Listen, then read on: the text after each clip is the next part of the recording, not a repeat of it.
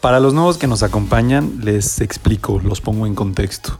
Este podcast está hecho para invitar a gente exitosa que nos platiquen de sus logros, lo que han hecho, cómo, cómo han llegado a donde están, a qué retos se han enfrentado y nosotros aprender de ellos, empaparnos, absorber toda la información que podamos y disfrutar de estos minutos que tenemos con ellos. En el episodio 5 tenemos a Alex Geschberg, director de marketing y de consumer engagement en Grupo Modelo. Alex es una persona movida, joven, ambiciosa, picuda y con mucho que transmitir. Esperemos que les guste su historia, sus consejos y todo lo que platicamos.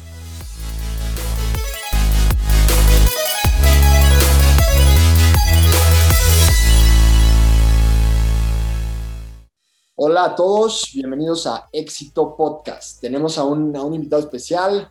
Yo personalmente lo estimo mucho lo he visto desde que soy chiquito y ahorita me ha tocado verlo en el mundo profesional. Les presento a Alex Geschberg, Marketing Director ahorita en Grupo Modelo, después de haber sido Brand Manager de Corona, de Michelob Ultra y ser ingeniero industrial de la Ibero, mm, pero creo que el mejor para contarles un poco de su carrera es él. Entonces, mi buen Alex, bienvenido. Si nos quieres contar un poco de ti, gracias por estar acá primero que nada y de verdad significa mucho tu tiempo. Y ahora sí, te dejo el, micrófono para platicarnos un poquito de ti. No, muchas gracias por la invitación. La verdad es que eh, muy emocionado. Entiendo muy bien lo que implica empezar este tipo de proyectos. Tuve hace poco la oportunidad de empezar algo así. La verdad es que muy agradecido de haber tenido gente que me prestó un poquito de su tiempo y, entonces muy feliz de poder hacer lo mismo y, y, bueno, poder transmitir algo a la gente que los escucha al final creo que dijiste lo más importante en términos de mi carrera, pero pues ahorita lo platicaremos más adelante, pero pues soy un marquetero orgulloso sin haber estudiado marketing, soy un ingeniero industrial, pero bueno, un poco los caminos de, la vida me trajeron al mundo del marketing y al mundo de la cerveza y, pues la verdad es que cuando se junta algo que te, que te apasiona, te divierte y, a veces ni siquiera se siente como trabajo, pues es mucho más fácil que las cosas se den y, los caminos se alarguen un poquito y gracias a Dios hoy estoy en una posición muy eh, retadora, con muchos retos, eh, tanto profesionales, personales, de relacionamiento. Estoy a cargo de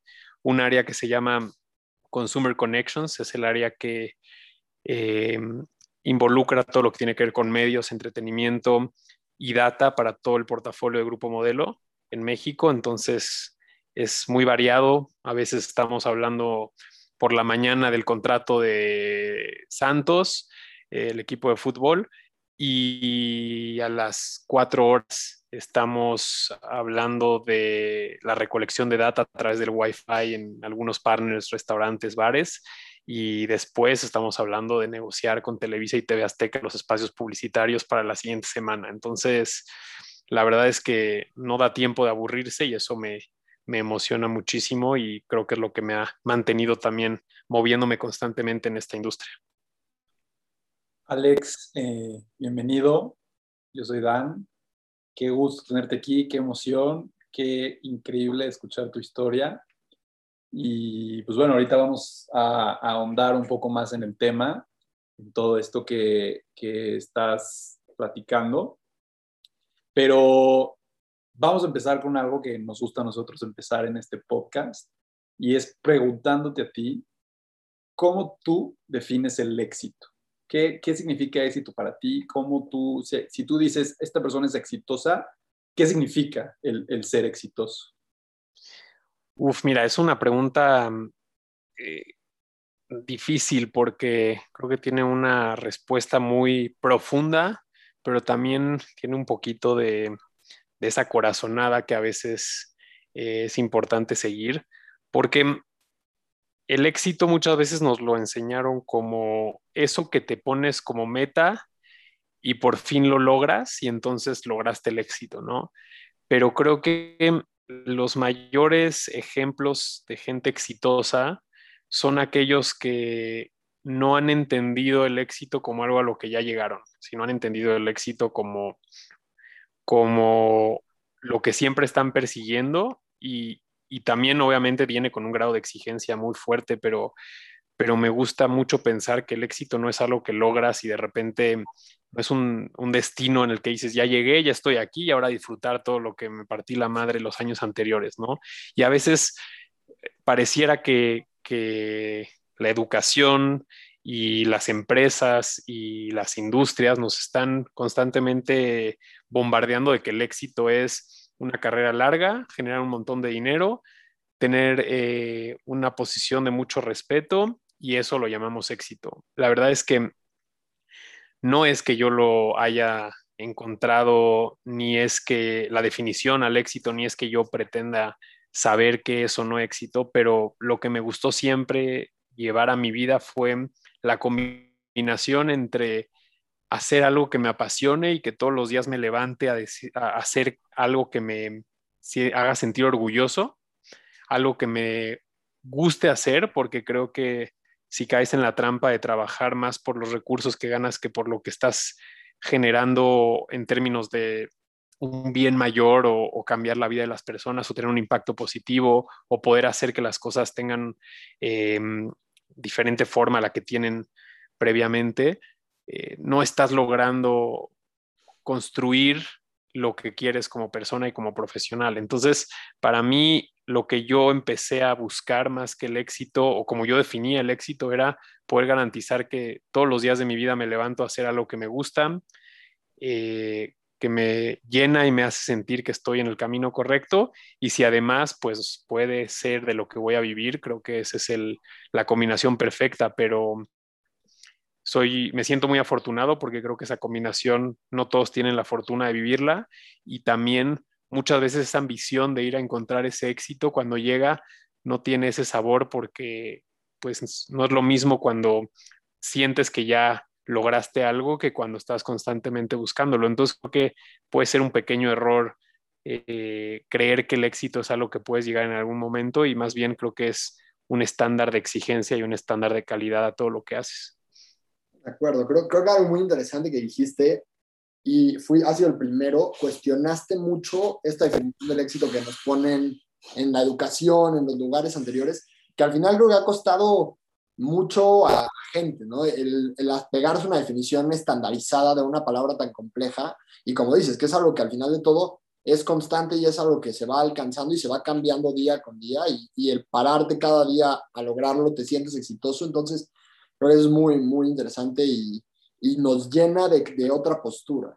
A mí quiero comentarte que mientras estabas hablando pensé en decirte si, si, si no existe una definición de éxito en forma, o sea, si no alguien no llega al éxito, según lo, lo que tú me estás diciendo, ¿cómo puede ser que nosotros sí categorizamos a gente como exitosa, ¿no? O sea, o sea como que me, me, entró la duda y luego ya empezaste a explicar más, pero me encantó, me encantó tu, tu visión y como dice Itán, cómo lo cuestionaste. Eso nunca nadie lo había hecho. Creo que ni yo lo había hecho, honestamente.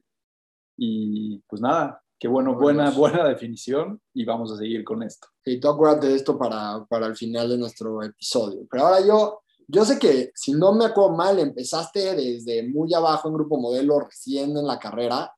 Y si nos puedes contar tu historia en la industria chelera, desde cómo empezaste a cómo fuiste escalando, estaría increíble para, para que todos escuchemos. Pues mira, tratando de resumirla, porque es un poquito larga, ya van a ser casi ocho años, em, pero tuve la suerte de tener un amigo en la carrera, en la Ibero, que tenía como muy presente estas ferias de reclutamiento. La verdad es que en ese momento mis prioridades no eran esas y yo estaba en su momento, trabajaba en PepsiCo, estaba en el área de Project Management de PepsiCo y era relativamente feliz, o sea, era un estudiante que trabajaba mitad del tiempo, trabajaba para una marca, bueno, en PepsiCo para, para un grupo de marcas muy interesante. Este, no era marketing, pero tenía mucho que ver con el área de marketing, un poco de lo que yo hacía de ingeniería y de lo que estaba estudiando en la carrera. Y, la verdad es que era, era una posición bastante cómoda, estar trabajando en PepsiCo, estar estudiando en la Ibero por terminar la carrera. Y este amigo tuvo la, idea de ir a esta reunión de reclutamiento en donde se habló un poco del programa de trainees de Grupo Modelo, ahora siendo parte de, de Ave InBev. Ese era el año en donde por primera vez Ave InBev iba a reclutar gente para su, programa de trainees, eh, ya con Grupo Modelo siendo parte de, de la empresa. Y llego sin ninguna expectativa, sin ningún tipo de, no esperaba nada, literal fui a acompañar a mi amigo y y me llama mucho la atención lo que ponen en esa presentación. En menos de 40 minutos logran como cachar nuestra atención de, desde un punto de vista que yo no había visto en ese momento. Luego se volvió muy común y lo vi en muchas industrias y muchas empresas, pero en ese momento era la primera vez que yo veía una empresa que me ofrecía la posibilidad de ir a muchas áreas, conocer de las diferentes áreas y, desempeñarme independientemente de la carrera que yo tuviera en, la, en el área en la que tanto la compañía como yo sintiéramos que era el match perfecto. Y, ese ofrecimiento desde esa primera vez me gustó mucho. Yo lo veía como algo bastante complicado, era un montón de pasos, había que pasar por exámenes. Yo no me consideraba muy nerd en la carrera, la verdad, tenía un promedio bastante, bastante medianito, como de, de 8 y poco. Este, y había que pasar por un montón de exámenes y además paneles y te entrevistaba desde el CEO, los vicepresidentes. Entonces, yo siempre llegué a este proceso con todas mis dudas y reservas de que pues era difícil y que no debía de emocionarme ni motivarme de más. Eh, además, con ese concepto de que yo ya tengo trabajo y en Pepsi con ese momento se hablaba mucho de, bueno, es cuestión de que te gradúes y aquí vas a tener tu primera posición. Tenía un jefe bastante bueno y estaba muy contento entonces no, no sentía presión, pero me emocionaba mucho lo que me ofrecían. Y ahí, después de varias entrevistas, varios paneles, no me pregunten por qué, pero logro quedar ahí en el hueco de, en, el error que cometió el reclutamiento en el grupo modelo, porque no cumplía ni con el promedio, ni con muchas de las cosas que pedían, pero bueno, logré colarme y de ahí pasé por varias áreas, eh, ventas, finanzas, este, pasé por algunos proyectos, me tocó lanzar lo que mm, hoy ya se siente que son muchos años, pero un producto que se llama las Bot Light Ritas, que era la primera bebida estilo margarita, que no era como tal una chela. Después me tocó agarrar eh, un proyecto como fue la NFL y la música electrónica con Bot Light. Después tuve la oportunidad de lanzar Michelob Ultra en México masivamente para todo el país. Después tuve la oportunidad de liderar el Mundial de Rusia para Corona, eh, haciéndome responsable de la comunicación, pero también de, del proyecto como tal, la experiencia y liderar un equipo bien grande. Y después del Mundial de Rusia me dan la posibilidad de liderar la comunicación de Corona em, hasta hace algunos meses, donde me convierto en esta posición que es el, el director de, de Connections, que que como les decía tiene todo el tema de data, medios y patrocinios y entretenimiento. Y, bueno, eso es un resumen de, la trayectoria, pero bueno, con un montón de altibajos, momentos duros, momentos increíbles, sueños cumplidos y, lecciones de vida, pero, pero bueno, hasta ahora ocho años y esperando que sean muchos más aquí o, donde sea que me lleve la, la industria, pero, pero como hablamos de la definición de, del éxito, pues bueno, no, no despegarme de eso que, que he encontrado por un montón de tiempo, que es despertarme feliz y emocionado de que todos los días hago algo que puede tener un buen impacto y que puede hacer la diferencia allá afuera. Excelente, sí, como que hay mucha combinación de todo, ¿no? Creo que eso para los que están escuchando, que están entrando al mercado laboral, aprovechen las experiencias de, de conocer diferentes áreas y ver en cuál hacen match, a lo mejor hacen el error con ustedes también de sin promedio y van entrándole a la empresa. Entonces, buenísimo. Alex, una, una pregunta. Este, tú estudiaste ingeniería industrial, ya lo mencionaste, ya mencionaste que ahora te dedicas al marketing completamente. ¿Cómo fue? Yo, yo, de hecho, yo empecé estudiando ingeniería industrial y me cambié de carrera. Ahorita eh, terminé en ingeniería mecatrónica. Entiendo la base de la ingeniería industrial, pero o sea, quiero entender por qué de repente dijiste, ¿sabes qué? El marketing es lo mío, el marketing es lo que me gusta. Y no solo eso, ¿por qué de repente, o sea, sabes cómo hacer marketing? O sea, ¿fue algo de experiencia que fuiste ganando? ¿O, cómo, cómo, funciona eso? ¿Cómo funcionó? ¿Cómo pasaste? Literal, no voy a decir opuestos, pero hasta donde yo te he entendido son carreras que no tienen casi nada que ver. ¿O eso crees? O eso creo. pues sí, es, es un poco, suena chiste, pero sí es un poco, creo que la respuesta es un poquito más inesperada de lo que, eh, o sea, de lo que nos podemos imaginar. Y la razón es porque a veces eh, tuve una conversación con una universidad hace un par de meses y, y, una de las preguntas que se me queda muy clavada es, este, pero entonces, tú algún día de tu vida soñaste en tener la posición que tenías, ¿no? En ese momento yo llevaba Corona y, y bueno, cuando estás en marketing, llevar una marca como Corona eh, es, es, es una responsabilidad, es, es, una experiencia muy eh, poderosa en el sentido de lo que aprendes y, la exposición, pero también con mucha responsabilidad, ¿no? Y ahí me decía esta persona, bueno, entonces, este, tú soñaste eso, ¿no? O sea, tú acabas de cumplir un sueño, porque yo hablaba de muchos sueños que cumplí, pero no necesariamente me refería a que mi sueño en algún momento era llevar la marca Corona. Nunca me pasó ni, ni por la cabeza.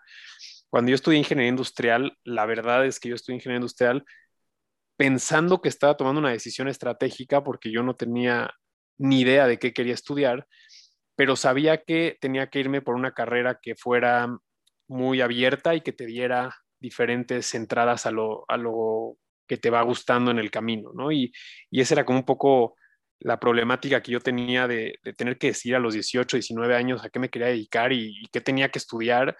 Y, había muchas cosas que me gustaban, pero no lo tenía muy claro y, y seguí el consejo que alguna vez me dio un, un maestro, que fue, mira, ante la no ante el desconocimiento, vete por algo que no te cierre puertas y solo te abra puertas, ¿no? Y creo que fue un muy buen consejo porque me ayudó a tomar la decisión de ir por una decisión de carrera que me abrió muchas puertas. Y, y, es curioso porque yo me encuentro con el marketing en este proceso de rotación de la, de la compañía. Obviamente tenía cierto apego al marketing desde el punto de vista de que me di cuenta muy joven que me gustaba mucho llegar al cine antes para ver los cortos. Me gustaba mucho, más allá del Super Bowl, que es lo más cliché, pero me gustaba ver comerciales. O sea, claramente no me gustaba que me interrumpan con el contenido que estaba viendo, pero sí es una realidad que siempre me llamó mucho la atención cómo se hace un comercial, eh, el tema de las redes sociales. Entonces sabía que había algo como de esa pasión personal, pero nunca me imaginé dedicarme al marketing. Y en ese proceso de pasar por las áreas de la compañía me topo con un proyecto en el área de marketing y me doy cuenta que pues de ahí era. Me, emocionó, tuve la, la, oportunidad de ir a una grabación y entender lo que pasa en un set, entender eh, la responsabilidad de estar viendo cómo es una producción y si tú dices, el cliente dice vamos, pues vamos, ¿no? Y al final de cuentas eh, ya no hay vuelta atrás, o sea, cambias una escena y si no tienes la toma, te la pelaste, ¿no? Y, es algo como un rush positivo que, que me gustó mucho y, y me enamoré de, de, algo que me encontré en el camino, o sea, yo nunca lo perseguí como tal, quiero hacer marketing para tal marca, pero me lo encontré.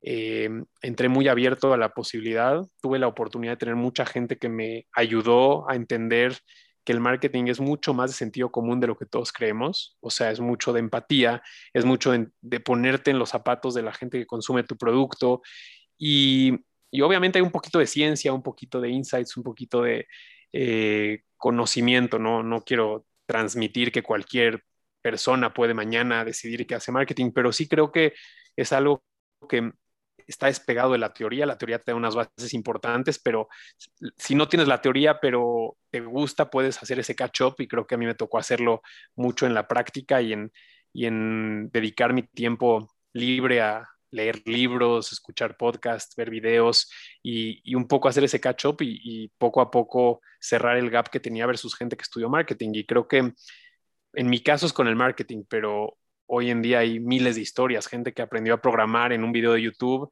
y se dio cuenta que ese iba a ser su futuro, gente que aprendió a actuar porque de casualidad salió un proyecto y de ahí ya nunca se alejó de la actuación. Creo que en mi caso es un, un cruce de, de, del destino, pero me di cuenta que ese tren no sé si iba a volver a pasar, me decidí subir y, y hoy en día estoy muy contento y no me arrepiento en ningún momento de, de, las decisiones que me tocó tomar y obviamente me alejé de la ingeniería industrial, pero, pero creo que me trajo bases interesantes para ser un perfil competitivo con, con los que sí habían estudiado marketing. Al final, ni una de las opiniones que yo tengo sobre la vida es no te arrepientes de nada y si tomaste una buena decisión y estás seguro de eso, qué qué mejor, la verdad. Felicidades. Totalmente.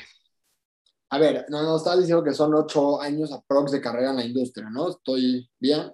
Sí. o sea, estás bastante joven para estar en un organigrama corporativo, en un puesto directivo, ¿no? Entonces, no sé si chance las, los corporativos han cambiado un poco ese esquema, pero ha sido un reto para ti, te ha, te ha costado trabajo, has enfrentado paredes por el tema de ser joven o, o algo por el estilo. Sí, totalmente. Mira, tengo la suerte de trabajar en una empresa que tiene muy claros sus valores y, sus principios, ¿no? Y eso siempre, siempre va a ayudar porque es una compañía que no existe el tengo esta edad o tengo esta experiencia. O sea, aquí es resultados y aquí es, eh, me gusta mucho el, el lema de la compañía de que creces en la medida de tu talento y de tus resultados. Entonces, Obviamente estamos en un país en el que es, era, era una costumbre, mala costumbre, pero era una costumbre que, que las empresas familiares crecía el orden del que más tiempo llevaba, o el amigo del amigo, o el conocido, o el familiar. Y, y tengo la oportunidad de estar en una empresa que mm, utiliza la informalidad como un valor positivo, o sea, no una informalidad de que yo como estoy vestido aquí en el Zoom es como fui a trabajar, ¿no? Una playera y unos jeans. Y, y porque la compañía está enfocada en dar resultado y en lo que nos va a llevar como compañía a seguir creciendo y a seguir estando presente en la vida de las personas. Y tengo la suerte de estar en una organización que se dio cuenta que si estás vestido de traje o de jeans no cambia absolutamente nada. De hecho, es muy probable que los resultados sean más fáciles si estás cómodo. Eh, y también ese principio lo llevan a quien tiene que estar tomando decisiones en qué posición y sin importar su contexto, edad, raza, o sea, realmente lo que importa es el talento y lo que importa es lo que te ha llevado hasta ahí. Y, y, obviamente hay algunos choques culturales, ¿no? De repente tener una persona que te reporte a ti que está más cerca de la edad que de tus papás que de la tuya puede ser muy, eh, puede tener muchos retos, incluso personales, ¿no? Porque no, no, la educación que todos nos ha tocado hasta el momento no te prepara para ser de entrada no te prepara para ser jefe, pero menos de ser jefe de alguien que es mayor que tú o que mm, tal vez está en una fase de su vida más adelante que tú. Es decir, hay gente que eh, me reporta que tiene hijos, que tiene una familia extendida, este, y, y, que por más empático que quiera ser, yo no tengo hijos, ¿no? Entonces tratas de ser empático, pero la realidad es que yo no tengo esa experiencia en mi día a día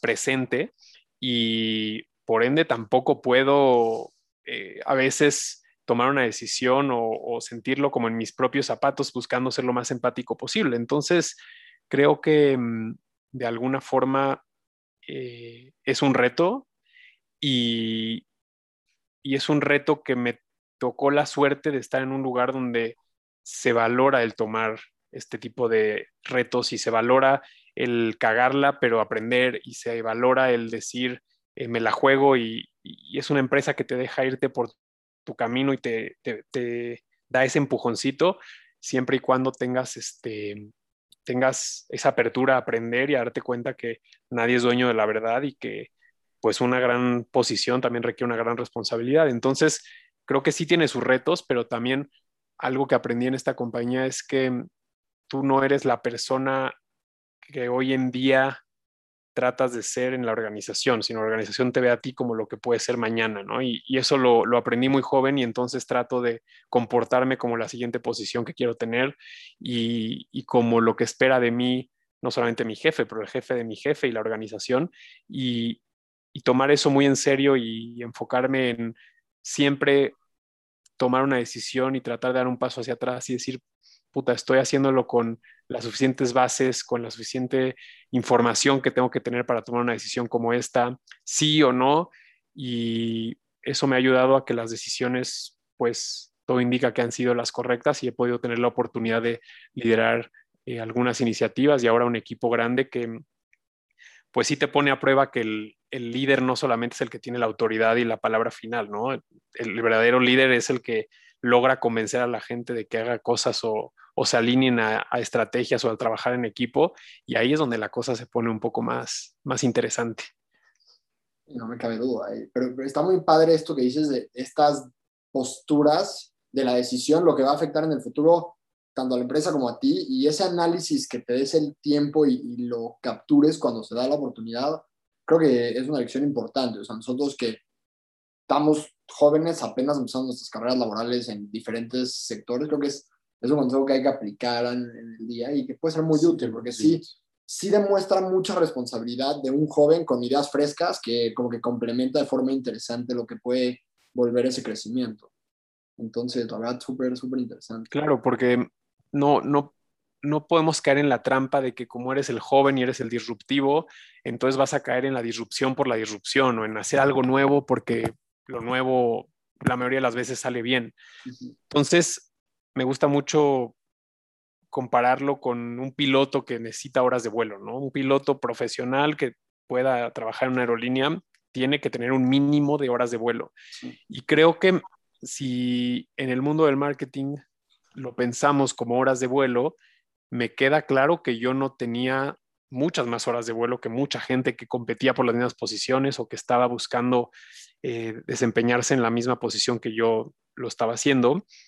Y la única forma en la que yo sentí que podía cerrar ese gap entre las, horas de, las horas de vuelo que tenía la gente que lleva en la industria 15, 20 años versus alguien que tiene pues tal vez una cabeza más fresca, ideas, creatividad, pero no una experiencia de haberse topado con pared miles de veces, caído, tropezado, etcétera, pues era la de tratar de tomar decisiones un poco más educadas, ¿no? Yo, es, suena muy fácil, pero creo que mm, la diferencia siempre fue el estar rodeado de gente muy buena y con mucha apertura a escucharte, a darte un consejo. Y por otro lado, tomarte el tiempo de tomar decisiones y solamente dando algunos pasitos hacia atrás antes de, tomar alguna decisión y después de eso saber que tomar la decisión, este, como dicen los regios, no das un paso para atrás ni para tomar vuelo, ¿no? Es solamente para adelante, pues fue uno de los conceptos que aprendí muy joven y tuve, lo, repito mucho porque es genuino, tuve la suerte y la posibilidad de encontrarme con líderes increíbles en mi carrera y me ayudaron a llegar hasta donde hoy estoy y, siento esa responsabilidad también con gente de mi equipo y gente que, me logro poner en, su posición cuando digo, bueno, están llegando a estudiar o, tienen ganas de hacer algo diferente, pues gracias a que yo tuve gente abierta a darme consejos, a, enseñarme lo que están haciendo, a darme feedback, a darme parte de sus horas libres en las tardes, pues yo poder hacer un poco lo mismo con mi equipo y con más personas. Entonces, al final creo que todo se vuelve como un círculo virtuoso y, también hay oportunidades. Creo que lo más interesante es que tienes muchas veces que saber cuándo va a ser tu oportunidad y es casi que ahora que vienen los Juegos Olímpicos me gusta mucho verlo así, ¿no? Hay gente que se preparó cuatro años para el momento en que sonó el disparo y, y correr 100 metros y tardó cuatro años para llegar a ese momento, ¿no? Y, cuando, cuando eres joven y cuando sabes que vas a tener muy pocas veces la oportunidad de, demostrar, pues es un poco ese mindset, ¿no? Como, como de un deportista de las Olimpiadas que tiene que estar manejando la ansiedad, pero teniendo claro como, pues este barco tal vez no pasa dos veces y si no soy el primero en llegar en esta carrera de 100 metros en la primera oportunidad, tocará esperar los siguientes cuatro años, ¿no? muy, muy intenso para pensar nosotros a futuro. O sea, sí, sí te, te deja porque como que todo el tiempo la venden fácil, ¿no? me pegó esa analogía bastante. Pero, pero es muy bueno escucharlo. No, eh, me encantó, la verdad me encantó. La, voy a, la voy a incluir en mi filosofía.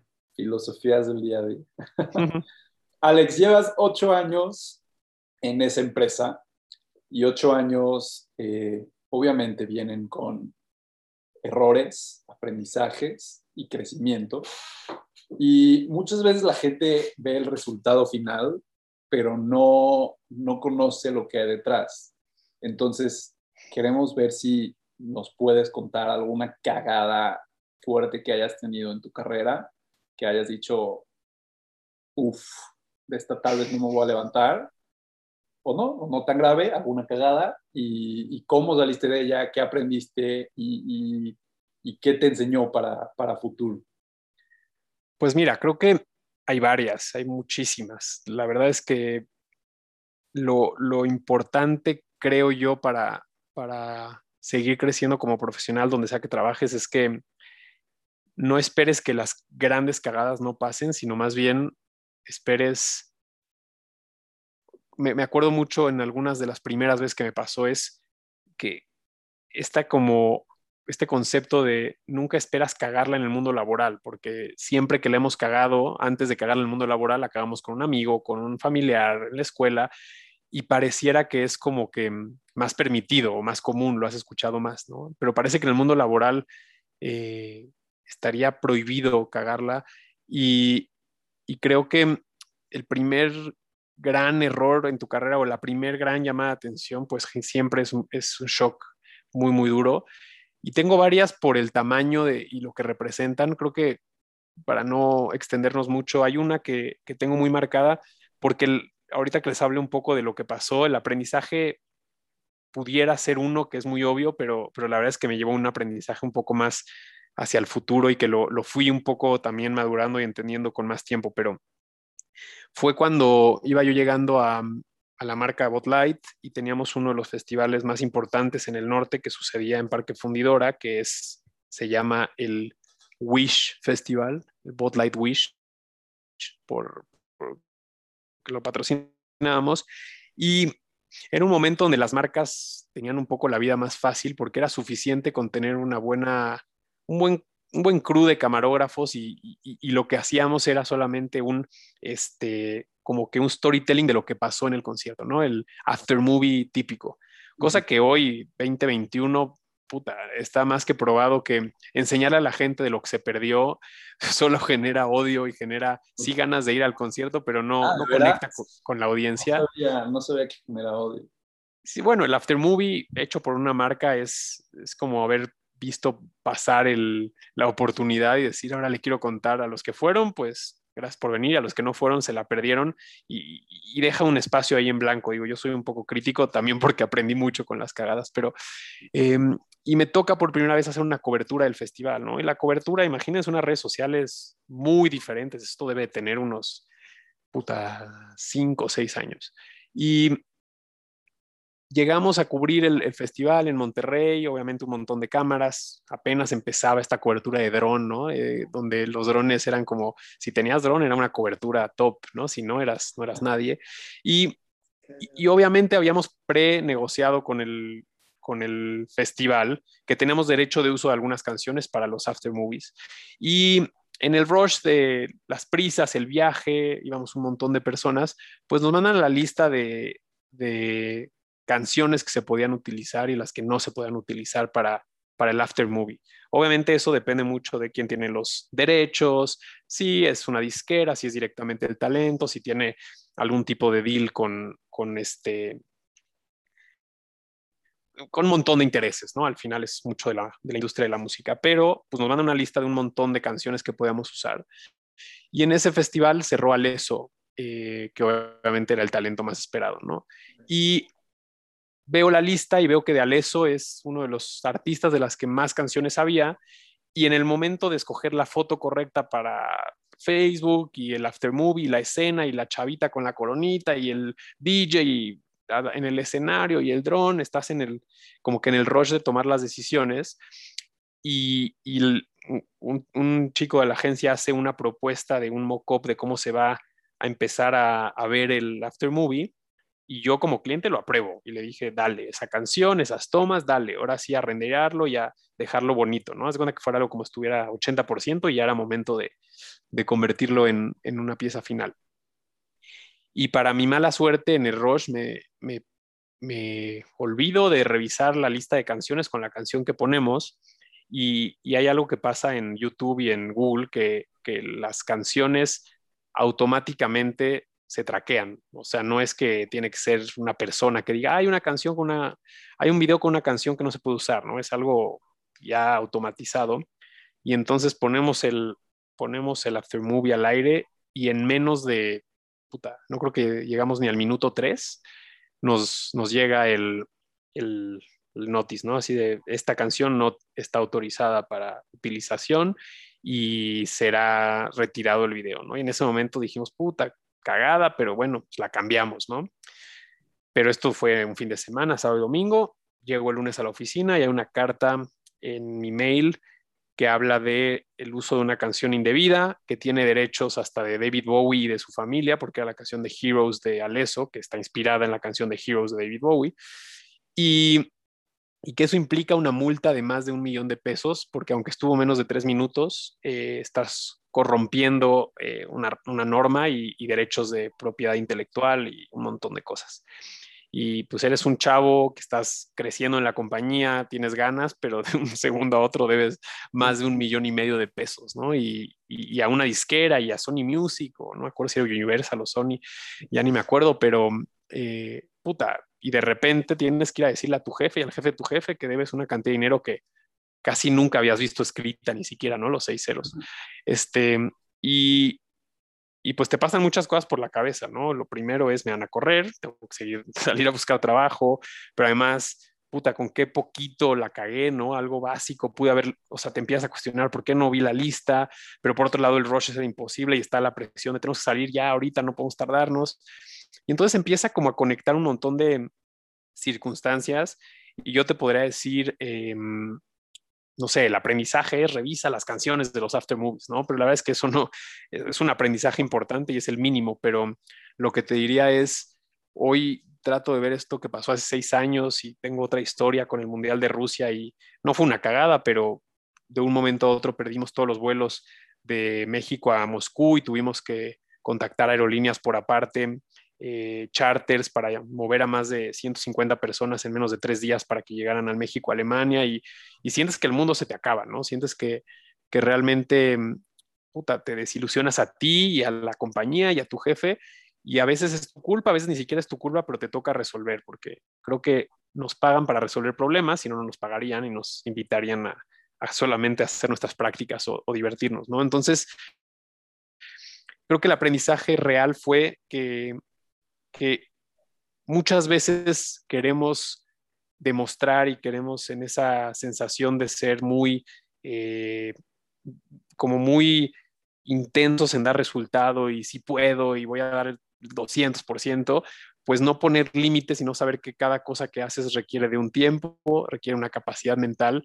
Me gusta pensar que la cabeza es como una computadora que si le abres 300 programas, crashea, ¿no? Y, y el mundo laboral tiende a pedirte que abras eh, todas las aplicaciones a la vez y, corran con todo el potencial, ¿no? Entonces, creo que el aprendizaje ya más largoplacista es, tienes que escoger tus batallas en el sentido de cuál es mi prioridad y lo que estoy priorizando, si tengo clara esa prioridad, voy a tener que poner un montón de cosas en hold, pero si no le dedico el tiempo y no priorizo esa toma de decisiones, seguramente la cabeza no está en el lugar correcto para para estar enfocado y para entregar lo que tienes que entregar.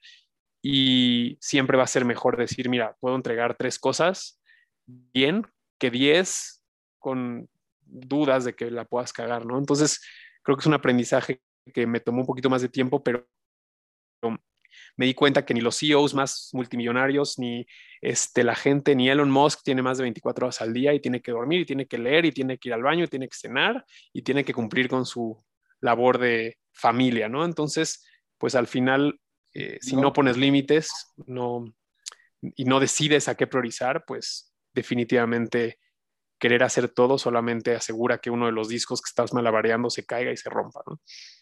Y algo importante que lo que dices es que al final la empresa tenía una tolerancia y un, y un respeto al fracaso y al corregir importante, ¿no? Porque al final pues un millón y medio de pesos no, no, se dice fácil, aunque seas una empresa de ese tamaño. Entonces creo que es algo importante que te abrió las puertas a solucionarlo y, ver las cosas con otros ojos. Y también tú, cuando subas a una posición, o sea, subiste a una posición de líder, ver diferente los fracasos de las personas mientras lo solucionan. Totalmente. Y ahorita que lo, dice, que lo dices, creo que hay una parte que tal vez no, no pude explicar bien, pero que no me gustaría dejar fuera, es uno de los aprendizajes que tiene que ver con todas estas experiencias, no solamente cuando la cagas, sino también cuando te encuentras con retos que a veces ni dependen de ti, a veces la cagó alguien de tu equipo, o a veces no es cagada, simplemente es un reto de la vida porque COVID o porque tembló o porque lo que se te ocurra. Es, algún jefe me lo dijo y la verdad fue uno de los aprendizajes más grandes que he tenido en mi carrera, que es, si tú vienes conmigo a traerme el problema, solamente estás compartiendo el problema conmigo si tú vienes y no traes una propuesta, es mejor que no vengas, es mejor que te quedes con el problema hasta que tienes una propuesta. Y, cuando yo llegué a decirle, tengo un pedo, tengo un pedo grande y pasó esto, y él me cortó de tajo y me dijo, mira, salte por la puerta que entraste y cuando vuelvas es porque traes una opción A, B, C o solo la A, pero crees que la A es, ahí hablamos.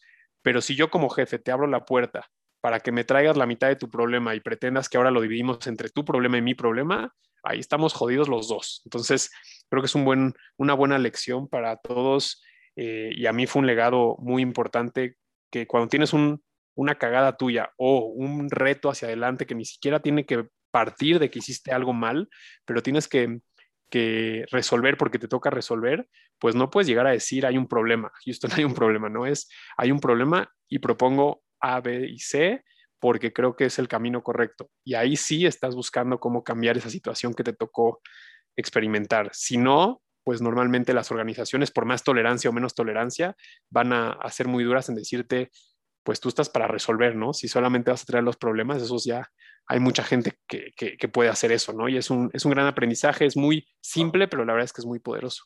No, 100%. Y aplica para todo, o sea, dentro de la vida profesional y no. Y a ver, ahorita me, me quedé pensando en este tema de que pues, ves a la visión a futuro para la toma de decisiones y todo eso. Y yo creo que si fuera del mundo empresa, tu puesto, tú a tu futuro ves esa visión, tienes algo en mente, te gustaría, no sé, abrir una empresa, crecer más en, o en la compañía o vas paso a paso viendo qué se propone? No, mira, por, por un momento me, me obsesioné mucho con, con, ser emprendedor. Me acuerdo, lo hice hace algunos años cuando regresé a intercambio. Yo me, fui a intercambio en la carrera y me fui a España. Estuve seis meses en Madrid, seis meses en Barcelona y me di cuenta que había un pain point que eran eh, pues los estudiantes, específicamente en España, por la cantidad de requisitos que te piden para rentar un departamento, pues era un, era un pedo. O sea, y si tú ibas seis meses, puta, pagar dos años por adelantado y cosas que te pedían eran cosas que no eran viables. Y vi la oportunidad y de hecho hicimos un, un experimento de una empresa. Funcionó con algunos alumnos, después nos dimos cuenta que, bueno, hay unos retos, ¿no? De que si el que rentó el departamento hizo una peda y hay ruido, te marcan a ti a México, el, el español vecino, a decirte, oye, ¿qué pedo con tus inquilinos, ¿no? Entonces, de repente vimos que habían eh, algunos este, fallos en ese modelo de negocio, pero, pero sí me tocó emprender, crear una marca. Tuve la suerte de que la Ibero me apoyó y me dejó ponerme en el stand de, intercambios y de negocios de, de, de exalumnos y de alumnos. Estuvo muy interesante. Después he intentado algunas cositas este, de manera personal.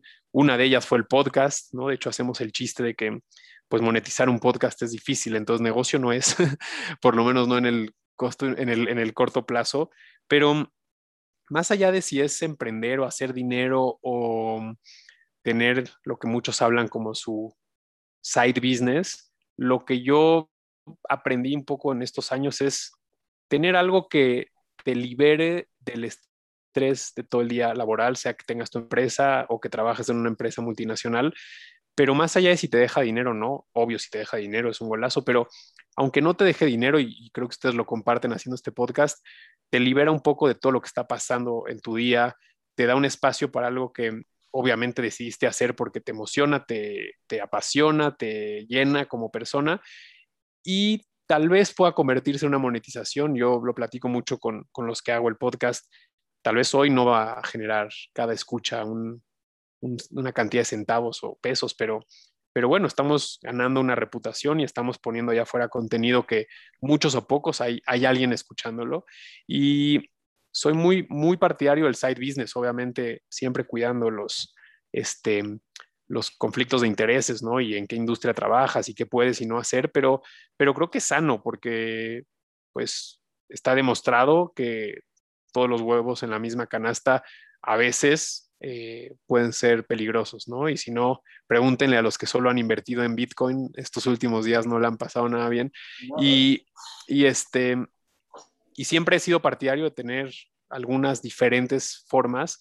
También es un reto porque el día, como decíamos, solo tiene 24 horas y, y, a veces más de un proyecto demanda bastante tiempo. Entonces, yo soy muy pro a que si tienes el tiempo y tienes una idea que sientes poderosa, deje o no deje dinero, hay que hacerlo porque el aprendizaje y, y el crecimiento como profesional que te va a dar como un perfil que sabe de más cosas y que tiene estímulos y, que es más creativo porque está más cerca de más gente y platica con más personas, este, siempre va a ser positivo. Entonces, más bien creo que el concepto que, me gusta es hacer algo, deje o no dinero, va a dejar sí o sí experiencia y, y te va a hacer un perfil más completo en todos los sentidos. Entonces, vale mucho la pena.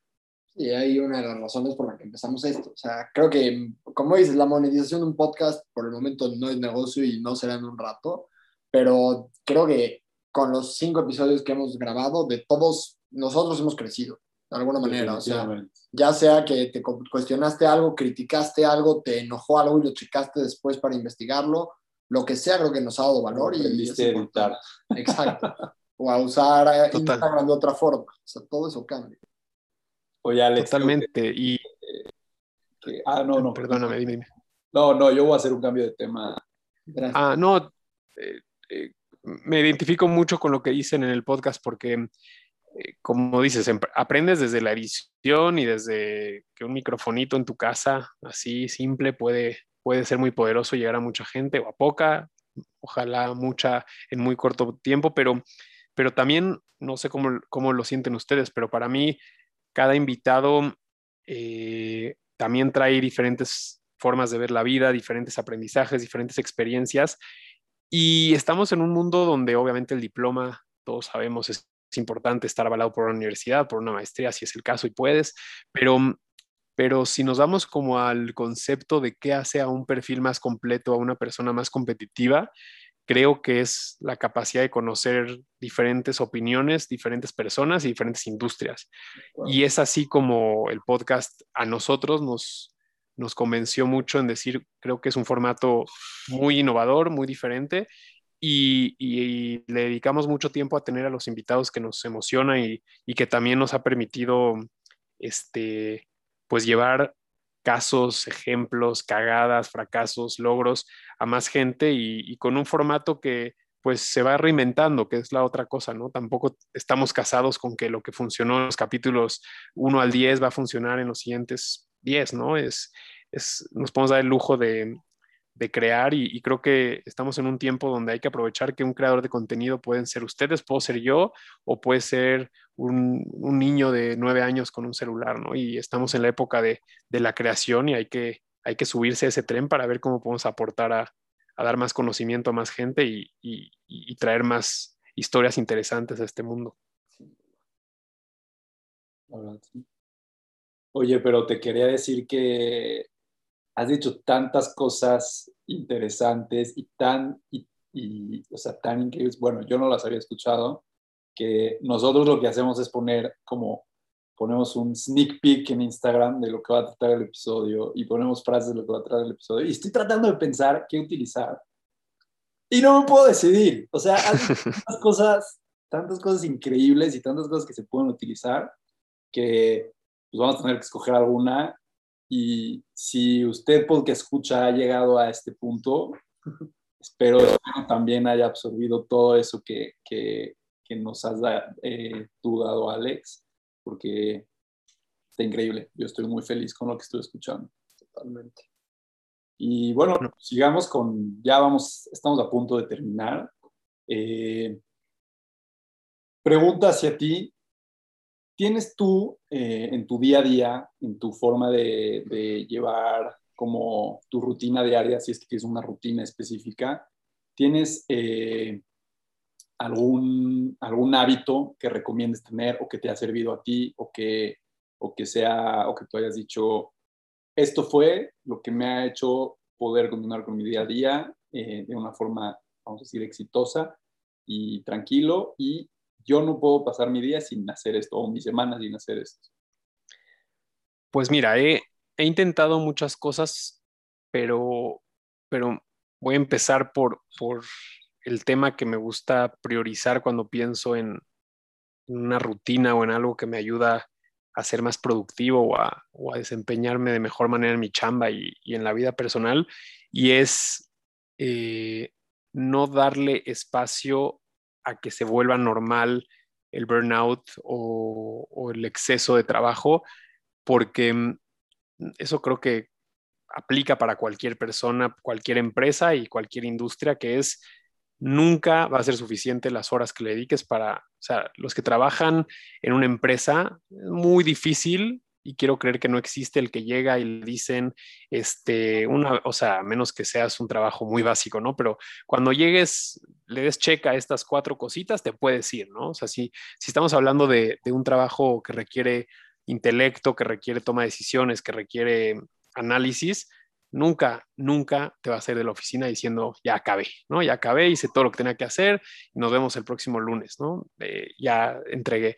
Entonces, eh, es más, más que somos una generación que, que somos más ansiosos, estamos eh, todo el tiempo con, con, un montón de distracciones, están las redes sociales, está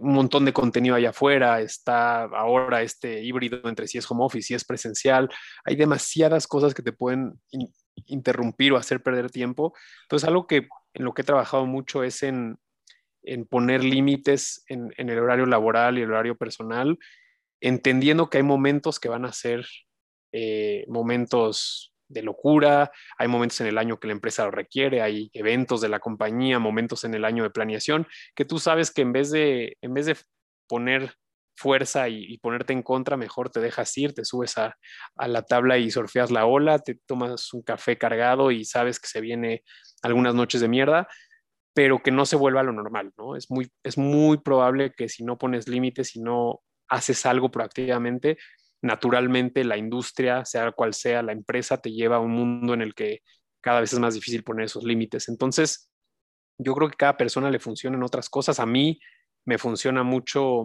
eh, garantizar sí o sí eh, tiempo de calidad conmigo mismo en las mañanas o en las tardes, no como algo religioso, pero sí tiempo para ir al gimnasio. Trato de ir casi diario, a veces no se puede, pero, pero es algo que trato de priorizar y, y, hacerme la pregunta constantemente. Siempre va a haber algo que me se ponga entre yo y el gimnasio, siempre. Ahora, la pregunta eh, importante es, em, ¿puedo hacerlo mañana? ¿Puedo hacerlo después del gimnasio? Y ahí, pues no caer en la trampa estarlo este, posponiendo. Y por otro lado, em, hay algunas técnicas, a gente le gusta otras, pero a mí me gusta mucho no, no perder el lado creativo, entonces me gusta consumir mucho contenido, ver series de Netflix, pero también TED Talks, pero también escuchar en el coche podcast, entonces mantenerme muy, eh, como que muy estimulado por diferentes cosas para mantener ahí como que la cabeza todo el tiempo absorbiendo cosas. Y algo que recientemente me metí, la verdad es que, bueno, no reciente, llevo ya más de ocho meses, pero me ha dado muchos resultados, es el método Wim Hof, que es ese de inmersión en hielo y, respiraciones. Y digo, es algo que si les interesa a los que están escuchando, hay que googlearlo y recomiendo con toda la asesoría de un profesional y tomar el curso, pero, pero tiene algunos conceptos de, de aprender a respirar y alcalinizar el cuerpo y, y exponernos al frío para desinflamar muchas partes del cuerpo, entre ellas el eh, también desinflamar el cerebro, es algo como un concepto medio fumado, pero me gusta mucho y me ha muchos beneficios. Entonces trato de tampoco buscar demasiados hacks, pero los que encuentro hacerlo sí o sí y el gimnasio y ese método creo que son las que las dos herramientas que más me han servido en este en este proceso. Muy buenas.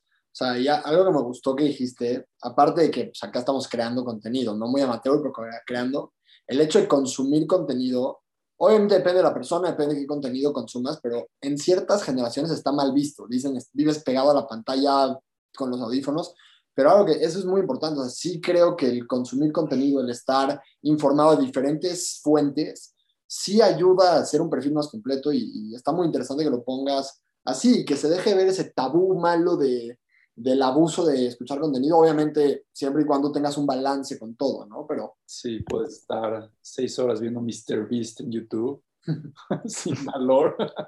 A mí me ha pasado, es horrible.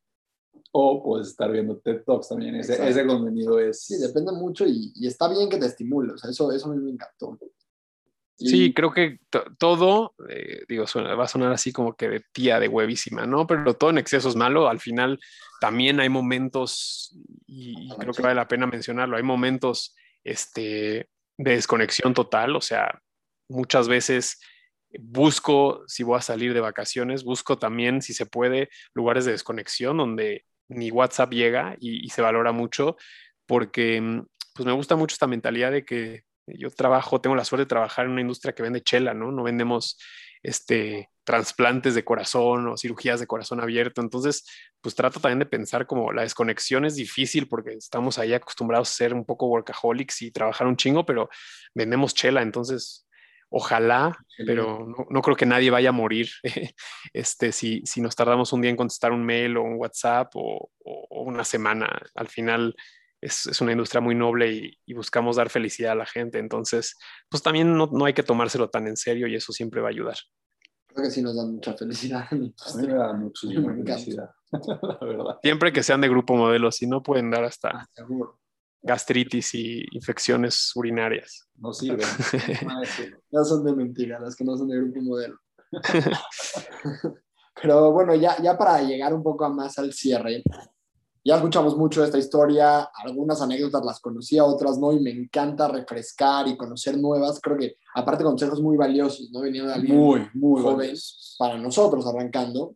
Y, cerrando esto como el sándwich del episodio que empezamos con tu definición de éxito, tomando eso en cuenta y todo lo que platicas, y, o sea, reflexionándolo todo, Alex Gesrick se considera exitoso. ¿Tú te consideras exitoso de acuerdo a eso?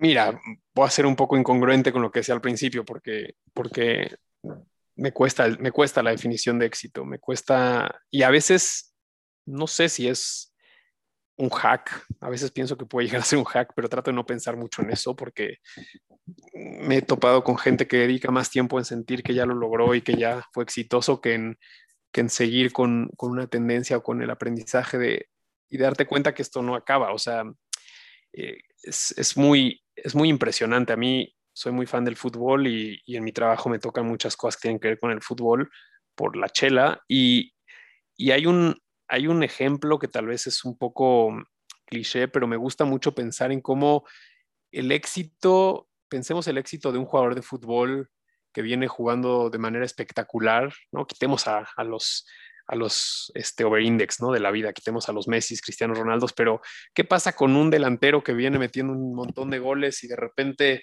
baja el ritmo y junta seis semanas sin meter gol? La gente se le va encima y puta, ya no juega y no trae nada.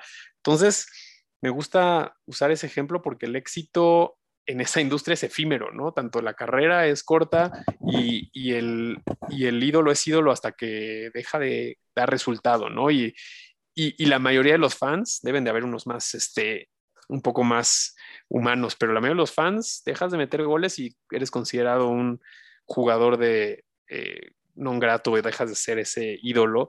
Y, y, me gusta mucho esa reflexión porque es ahí donde yo choco un poco con la definición de éxito, que si crees que ya eres exitoso, seguramente vas a dejar de, construir o de tener las actitudes o el aprendizaje o las ganas de consumir contenido o consumir lo que te va a llevar al siguiente nivel porque estás muy cómodo en esa zona de confort de soy exitoso, ¿no? Porque pues el éxito al final de cuentas, nos guste o no nos guste, eh, quien, se, quien lo considera algo valioso en su vida, pues al final lo ve como un destino. Insisto, entonces, eh, dentro de mis términos de ser exitoso, creo que más que decir que me siento exitoso, me siento cómodo con mis decisiones y me siento feliz de poder estar y afortunado de poder estar trabajando en algo que me apasiona, en algo que considero un regalo del destino y de la vida, suena medio ahí romántico, pero de que me crucé con algo que me apasione, puedo vivir de eso, puedo conocer y cumplir muchos sueños gracias a eso, que, son pasiones personales y que son cosas que soñé que iba a vivir mucho más viejito y con mi dinero de retiro, este, y, lo trato de disfrutar y trato de no pensar mucho en eso para no dedicar tiempo en, sentir que ya lo logré, pero, pero si, si me acerco a la definición de exitoso, lo que les diría es, me considero que soy exitoso porque en mi concepto el éxito es eh, ser feliz con lo que haces y, si de paso puedes vivir de eso, este, pues es, es, muy, es muy positivo. Ahora, el, éxito también lo considero que no es algo totalitario. Hoy puedo estar así, mañana puedo perder mi trabajo y dejo de estar en ese estatus de éxito que considero. Entonces, por eso no me gusta tanto la definición, pero, pero mi, mi, sentimiento es mientras yo pueda seguir haciendo lo que me apasiona y vivir de eso y, poder tener una calidad de vida que me gusta tener y, poder cumplir algunas de las expectativas de tener una familia y vivir en un lugar este, con todas las necesidades básicas, pues al final creo que me siento tranquilo y entonces lo considero como que estoy logrando los objetivos que me propuse. Buenísimo. No, qué, qué bueno aparte está bien que la cuestión es la definición otra vez, como lo dijiste, lo, dijiste al principio, es muy valioso, ¿no? No quedarnos con este cliché. El ser exitoso, lo que tiene, que si está bien, está mal, o sea, creo que es bueno cuestionarlo y es bueno también traer ese cuestionamiento interno y saber que eso puede cambiar, o sea, puede mañana, como dijiste, o sea, pierdes la chamba, quién sabe qué pasa, chance te vuelves más exitoso, chance no, depende mucho de dónde lo estés viendo y con qué perspectiva. Entonces... Ya depende de, cada quien.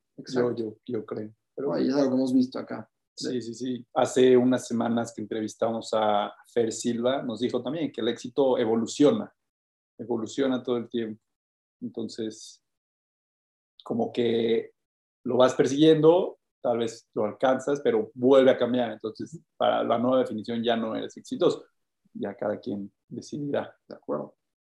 Y pues ya, yo creo que después de esta buena plática, lo único que nos queda es agradecerte. Ya en la pandemia hemos tenido dos pláticas virtuales, ojalá la siguiente sea presencial. Este, siempre es un gusto platicar contigo. Sí, con unas chelitas. Unas chelitas de grupo modelo, por favor. Pero en serio, gracias, gracias por el tiempo, gracias por los consejos y, y por toda esta plática que creo es valiosa mínimo para nosotros y esperamos que para todos los que están escuchando también. Definitivamente. Gracias, Alex. Gracias por todo. Eh, yo me voy, como lo dije, muy contento, muy, muy feliz. Eh, este, este podcast, ya lo he dicho, se inició para Eitan y yo absorber algo, aprender algo, ya si la gente lo puede absorber con nosotros, qué bueno, pero pues si nadie nos está escuchando, qué triste, pero no importa, porque aquí estamos viendo y disfrutando. Y no si quieras dar redes tuyas, del podcast, del grupo modelo, todas las que tengas. Todo lo que quieras. no, pues compártenme, compártanme cuando quede la edición para, para, compartirlo ahí en mis redes sociales. Yo estoy, la, la que más uso realmente es Instagram, estoy como AlexGer9 en Instagram em, o en LinkedIn como Alejandro Geschberg. Y el podcast que hago con dos amigos eh, se llama Unbranded, lo pueden buscar en Spotify, en Google Podcast o donde sea que escuchen podcast, debería de estar. Y hay invitados muy interesantes eh, hablando de diferentes temáticas. Creo que eh, ustedes lo han dicho bien, se trataba de aprender y, un poco nos ha sorprendido no solamente la, gente que nos escucha, pero también nos ha sorprendido la gente que ha aceptado la invitación, porque claramente no pagamos porque no generamos dinero. Entonces están abiertas a prestarnos un poquito de su tiempo y, y nada, felicitarlos. Creo que el enfoque de aprender y estar abiertos a intentar cosas nuevas y saber qué puede funcionar o no, pero dedicarle el tiempo, ustedes van a ver que cada vez ese reto de poner el contenido allá afuera y cuando tengan a la gente esperándolo y un día se atrasen y les digan, ¿qué pedo con el capítulo de esta semana?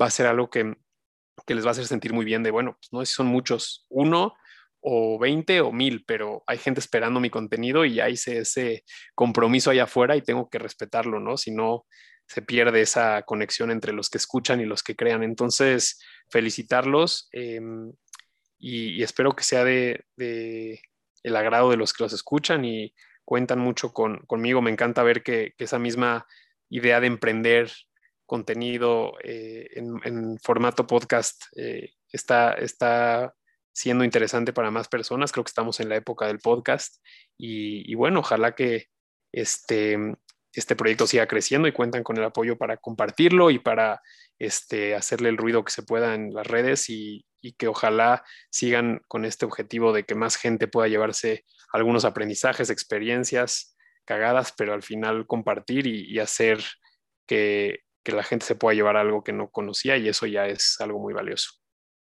Muchísimas gracias y ahora sí, éxito.